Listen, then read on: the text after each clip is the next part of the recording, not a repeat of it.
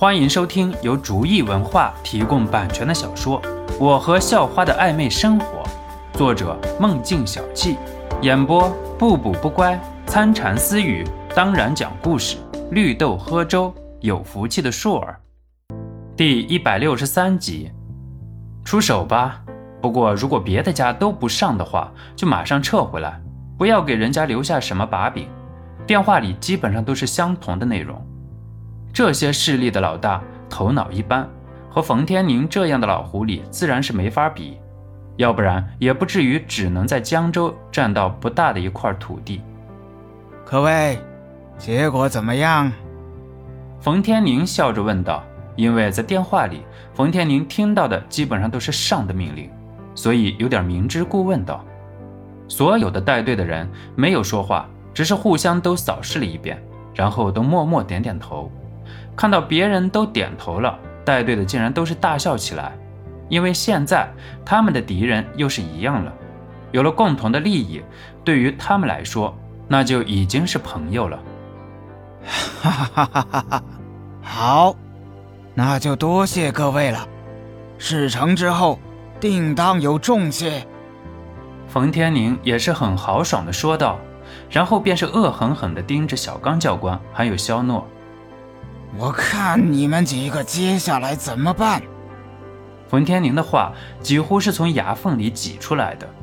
冯天宁这边有几百人，而教官总共才十几个，不同地方来的教官互相不认识，所以没事的教官都走了，剩下的就是这些认识的了。哼，教官啊，没办法了，我们只能拼了。肖诺也是苦笑一下，陈向阳毕竟不是这里的人。说话的力度还是不够啊！你还是先走吧，毕竟人是我们打的，天塌下来还有我们呢。作为教官，我也不能让我的学员替我们出头。小四教官很欣慰地拍了拍肖诺的后背：“教官，你骂人呢吧？”肖诺挽了小四教官一眼：“你再这么说，我可就去对面了。正好咱俩拼死打一场。”肖诺撇撇嘴说道。不过，此时的肖诺已经下定决心了，如果有冲突的话，那就把所有看家底儿的东西都拿出来了。东西自己掌握了，就是为人服务的；要是被打得缺胳膊少腿了，那也就没用了。只能祈祷将来别被像是小白鼠一样抓去实验室就好了。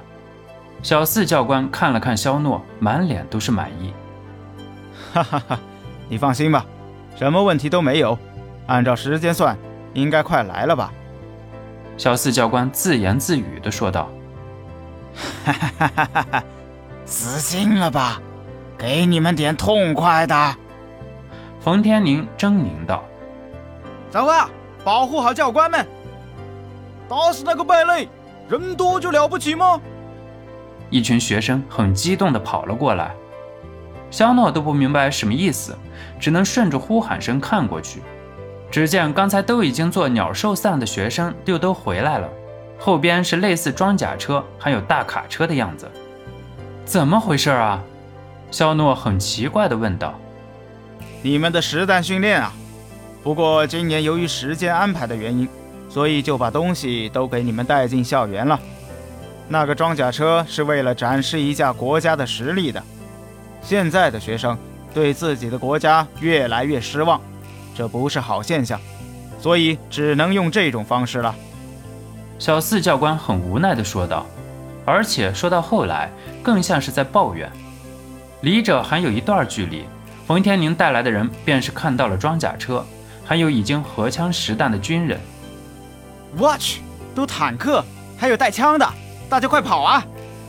刚才还嚣张到不可一世的痞子男，见到这些现代化的武器之后。便是像是丧家之犬了，也许身手不错，可以一个打两个，可是武功再高，他也怕菜刀啊！你速度快，能快得过子弹吗？那是扯淡。当然，肖诺这样的怪物就不要计算在内了。本来已经被吓傻了的众人，马上就四散跑开了。要是知道这些当兵的还有这么一手，那他们说啥都不来了啊！那装甲车开一炮，要是炮弹力量大的话，那估计半个操场都没了，自己这身肉还玩个毛线啊！冯天宁只能恶恶咬咬牙，便是命令司机赶紧离开。帮手的人都逃走了，那自己留下来，除了被收拾，再绝对没有第二个结果了。见到冯天宁要跑，肖诺便是要去追，却被小四教官一下拉住了。